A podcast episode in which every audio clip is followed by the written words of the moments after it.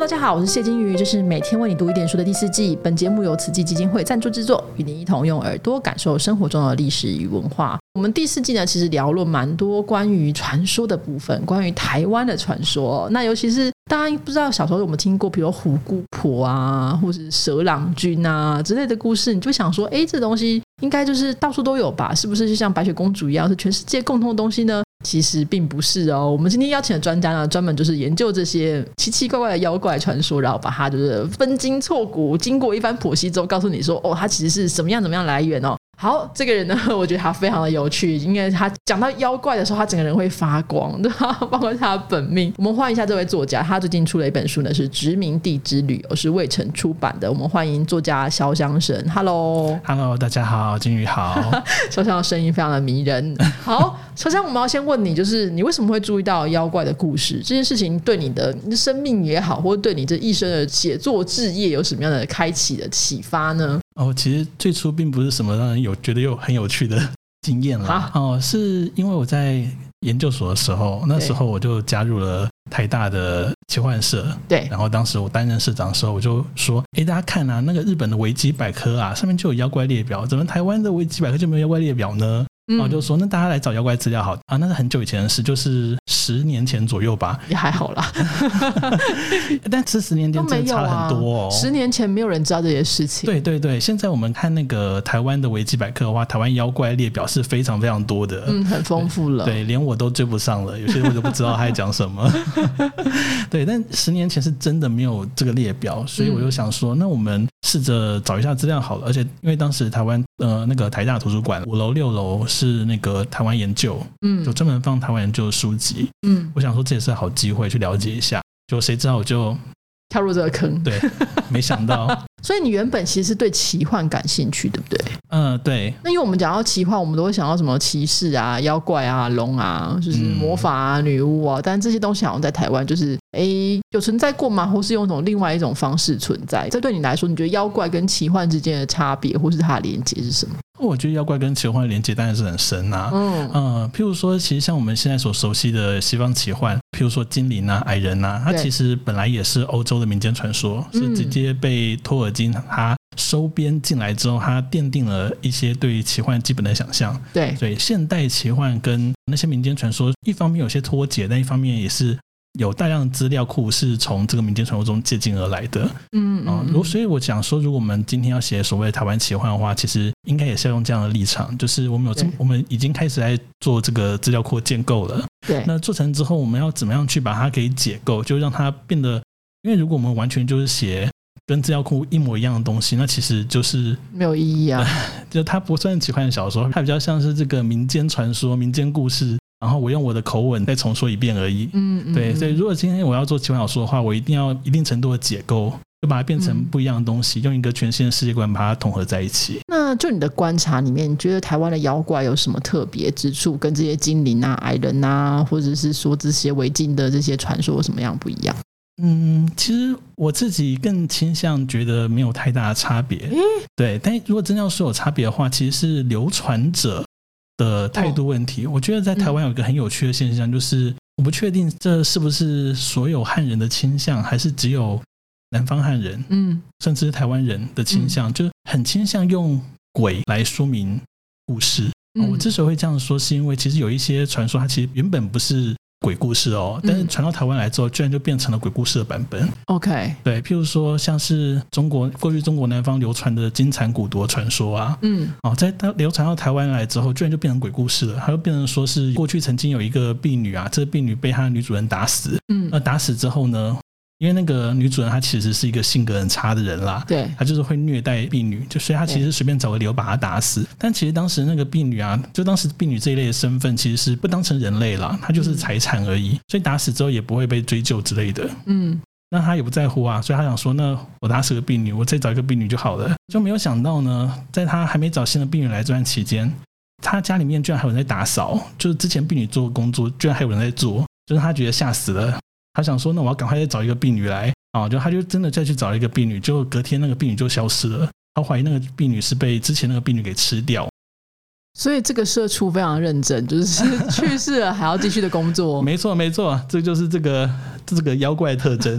他就是免费劳工啦，但不能说免费，因为你每年要给他吃一个人。好，所以哦，对对对，这对这其实是金蝉蛊毒的特征。金蝉蛊毒是呃，每年要给金蝉吃一个人，然后每年结束之后跟他算账。呃，你要向金蝉证明说你真的赚了钱，然后因为你赚了钱嘛，你就给他吃人。但要是你没赚钱的话，你就跟金蝉说，哎，不对，你不够认真，对对，你请努力一下，你的 KPI 没有达到。对对对，所以啊，我没办法赚钱呢，所以我没有办法给你吃人哦。哦，所以以前为了应付金蝉会做假账。OK，对，但是这是金蝉蛊的传说啊，在刚刚那个版本里面，它金蝉什么？呃，金蝉蛊毒，蛊毒，你是说下蛊那个？对对对对对对对，因为我们现在对蛊的想象，可能就是在端午节，降头啊，对对对什么的，给你吃药啊，对对对对对，它很像是什么虫啊、毒啊之类的想象，但其实在中国南方的蛊毒想象到后来，它已经完全变成一个超自然的，就它。这个虫还会变形，它还变成人的样子，在夜晚像是妖光一样飞翔者之类的。OK，还蛮 colorful 的这样子。所以你的意思说，这个故事的原本的原型当中，这个金蝉像是一个使灵，就是帮你们家赚钱这样子。对。然后你赚了钱的话，你就要付给他一个人或是一个生命来做兑换。那因为如果你不想负责，毕竟就是这个杀生，真的是代价很大，那你可能就会骗他说没有，你没有赚钱，你 KPI 很差。对对对对对，但是被他发现之后，他就会把全家吃掉。好，这是社畜的逆袭了。然后另外，但是到到台湾之后，就变成了一个就是婢女或是妖怪，就一个鬼故事这样。对对对，变成是人死掉之后的结果。OK，但不能说台湾所有地方都是这样子，但是台湾曾经流传过这个版本，还被记录在日本时代的杂志上面。但是这有没有可能，比如说有点像那个日本那个什么算盘子的阿菊的那个故事？但是算盘子阿菊很明显的鬼故事啊，但是因为算盘子也是被女主人害死啊，然后就很认真的每天到晚算盘子这样子。社畜的执念，真的 跟日本人有没有有点像？哦，我觉得他可能比较反映出当时的，确实他反确实反映出当时的社会阶级的问题。在这故事中，为什么出现的是位婢女？这这个问题本身就是关键嘛？对，为什么不是男生或是男对？没错，嗯，所以这其实你的意思说，在台湾的妖怪传说当中，其实真的有很多可能接近于外来的，或者是一部分。但是到台湾之后，也许我们流传的人，比如说汉人，可能比较熟悉的是这个。家庭阶级的问题啦，可能会有坏蛋的女主人啊，然后去虐待婢女啊，我们就把它融合之后变成另外一个样式，这样子嘛。嗯，应该说，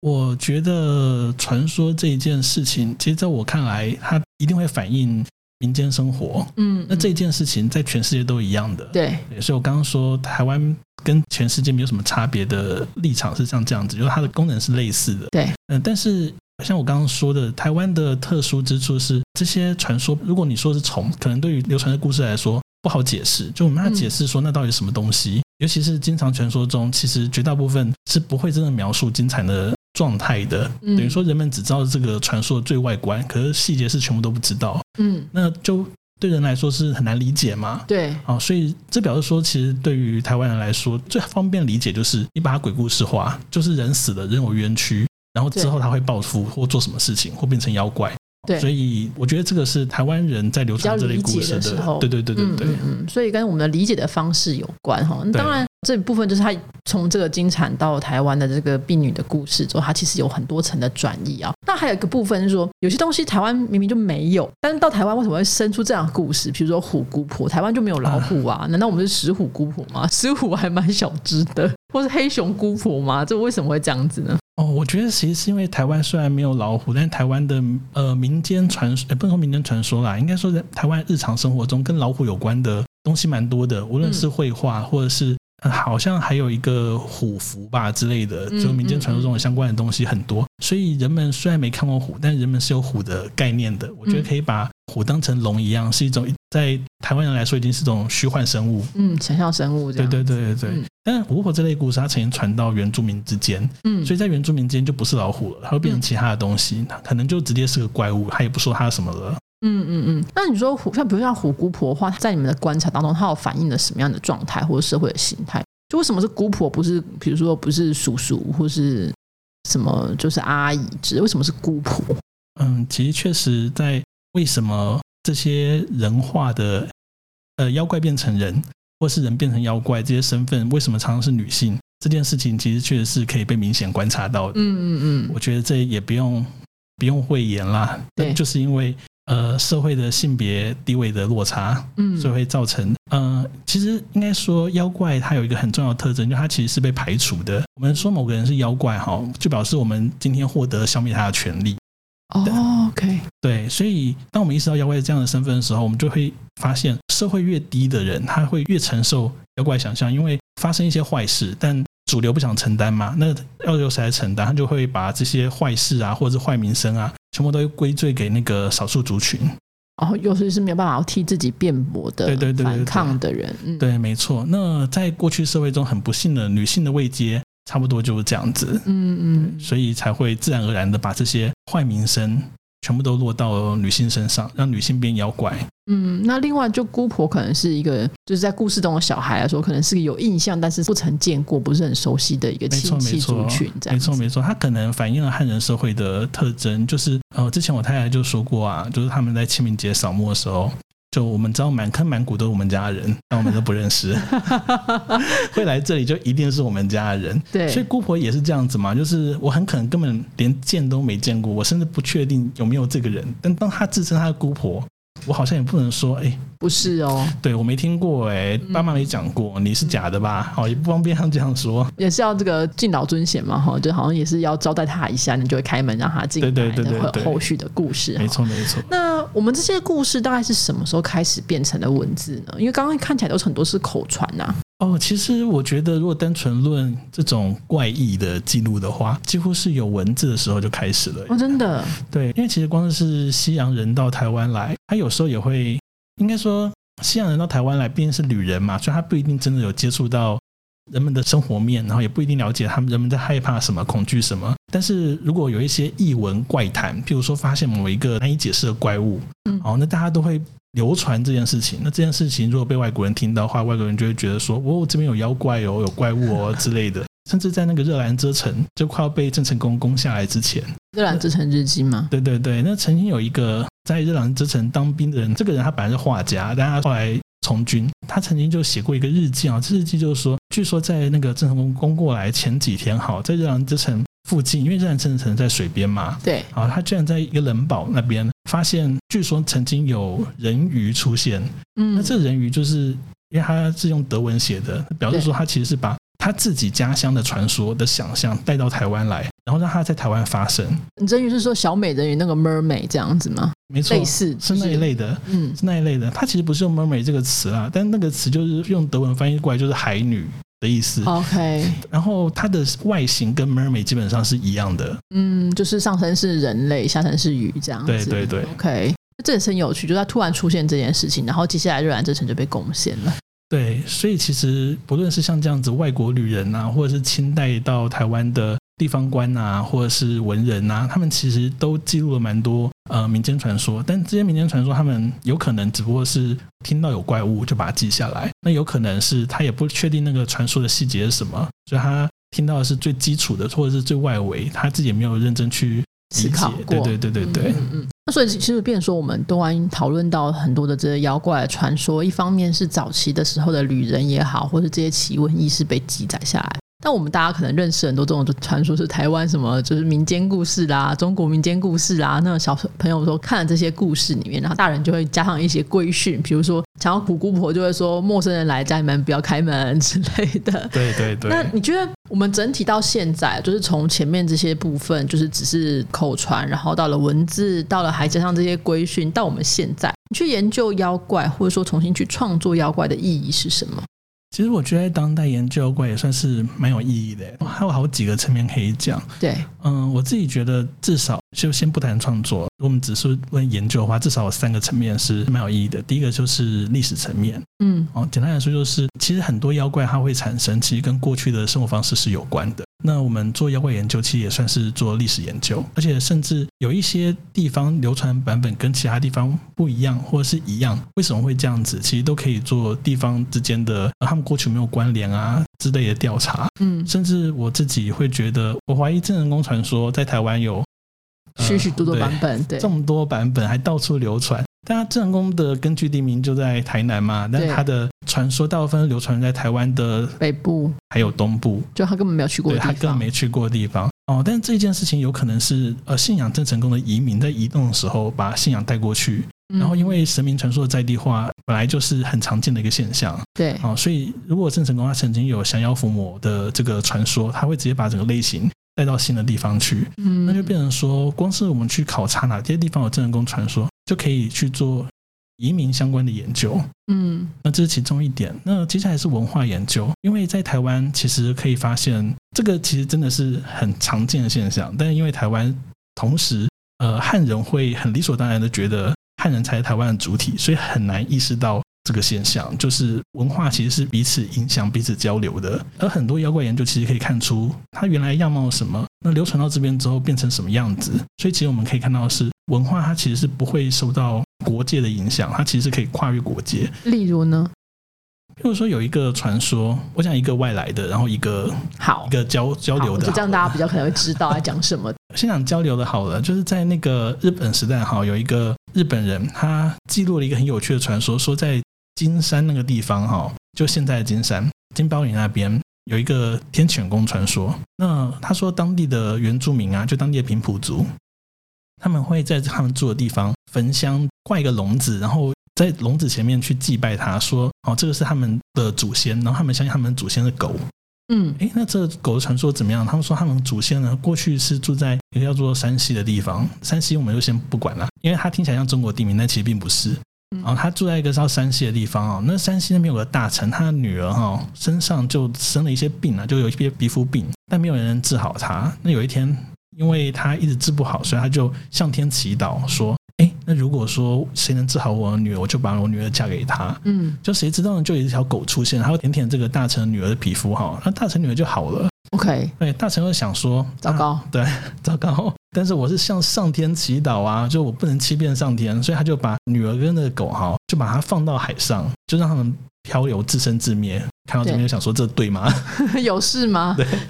好，但总之他们最后就来到了台湾，然后这个呃女孩子跟狗狗，狗狗，他们就生下了后代，所以他们相信他们的祖先是狗。好，但是这个传说之所以说它文化的混合，是因为它其实一方面是流传在台湾东北岸的一个很很流行的传说，叫三拉塞传说，就是在东北岸有很多族群，譬如说巴塞人啊、阿美人啊、格马兰人啊，甚至卑南人啊，他们都觉得说他们的祖先是来自叫撒拉塞的地方。嗯，然后这撒拉塞的发音很像山西，对对对，所以它就变成山西了啊。所以一方面我们知道它这个传说还有一部分是撒拉塞传说，但另外一部分是什么呢？另外一部分其实是全祖传说，嗯它有点像是流传在中国南部的少数民族，像畲族。这个最早就在那个中国《收人记》里面有出现过嘛？嗯好，就是一个狗被养在宫里面，然后国王就说：“这谁把那个敌军的将军杀掉，就把公主嫁给他。”嗯，啊然后狗狗就非常厉害，没错，所以它是基本上是一样故事。这故事的结局也是说，呃，这个南方的很多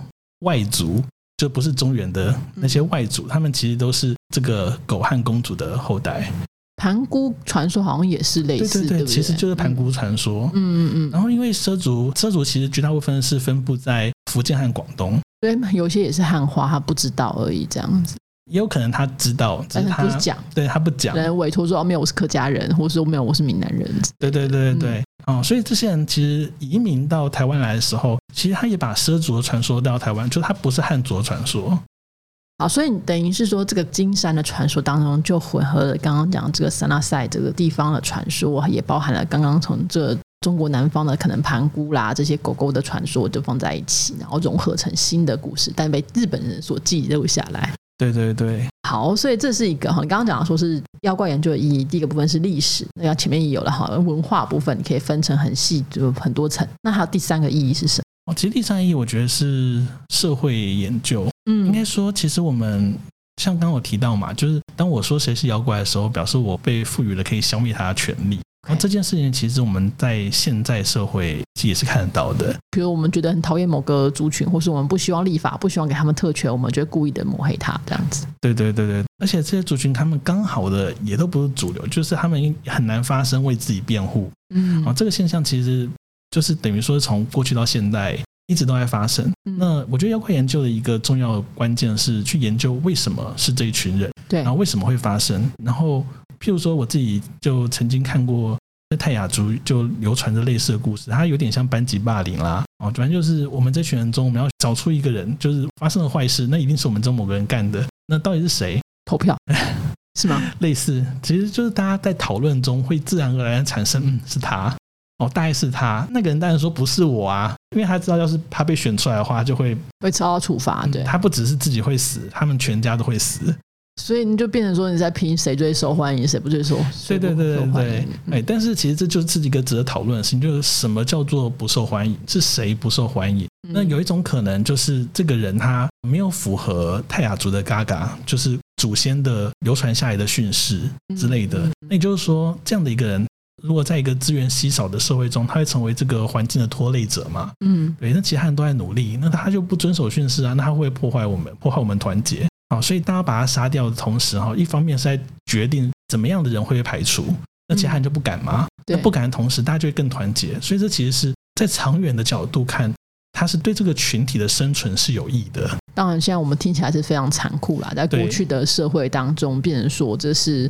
排除的手段。那排除的过程当中，可能就有传说，从前从前曾经有个什么样的坏人，然后如何如何做了什么样的事情，这样子吗。是，那我觉得其实重点是，如果我们意识到它是跟资源和生存有关的，嗯那我们今天我们因为我们演化到现在，我们并没有演化得多先进啊，我们跟以前是一样的，我们还是会下意识的觉得我们要把那个拖累者给找出来，我们要抓住他，抓战犯，对，消灭他。但现在如果我们仔细思考，就我们现在并不是在一个这么稀缺的时，代没。错。那我们还有必要做这样的事吗？所以妖怪研究其实是可以让我们看清人性的同时，然后能做出跟以前人不同的决定。嗯，你刚刚说这部分是跟这个、呃社会研究的部分有关，就是有历史的、文化的跟社会现实的部分。那你，觉得在创作上，就是妖怪传说那十年真的变化非常大哈？对。那我们开始出现了非常多关于妖怪的文学创作啦、桌游啦，甚至有这个你们有做的一些实境的游戏等等的。就它在创作的层面上，你觉得大家可以怎么样去利用或是去理解这个妖怪的研究呢？其实我觉得妖怪它有一点像是一种文化的边缘吧。嗯哦，譬如说我自己就觉得，哎，台湾妖怪之所以会变成个明确的形象，它可以分两个层面。第一个就是透过我说哪一些是哪一些是台湾妖怪，我其实界定了什么是台湾。对，也譬如说，当我说台湾妖怪的时候，我不包括原住民妖怪，那很明显，我心中的台湾就是汉人主体的。OK，对，哎，真的有人这样想哦，真的啊对，我在演讲的时候，每次都会问这个问题，是真的有人这样想，觉得原住民妖怪不算台湾妖怪。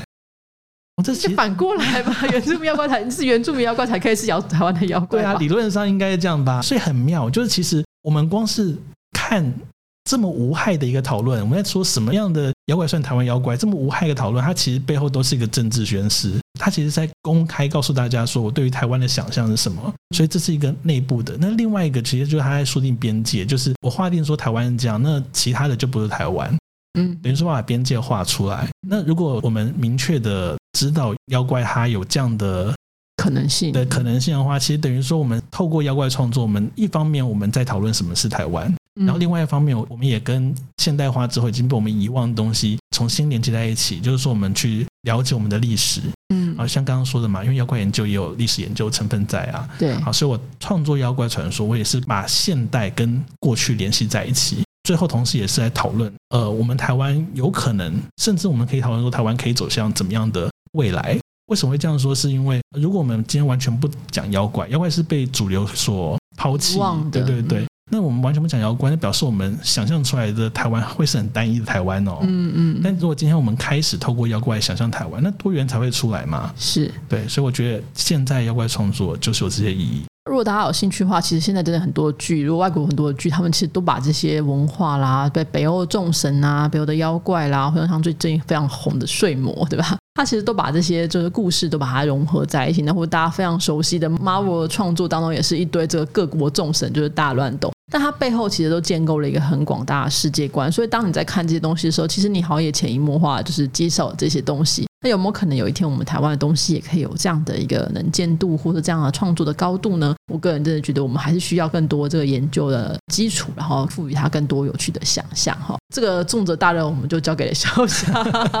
大家如果有兴趣的话，我觉得他的殖民地之旅其实把他刚刚讲的这些研究啦、传说啦，还有包含了这个日本时代在这个殖民地当时的这个殖民地的官员他们或者殖民地的这些旅人，他们怎么样去观看台湾的这些记录都写得非常清楚，大家有兴趣的话可以找。当然，关于台湾的这个妖怪的东西的话，我应该就是我不能说帮你自夸，就是我自己觉得啦，就是小香应该算是台湾妖怪研究第一人，所以还有很多关于妖怪研究著作，有些是自己写的。有些是跟别人一起写的，大家都可以再去参考。那我们今天就非常谢谢潇湘的分享，谢谢潇湘，好，谢谢大家，谢谢金鱼。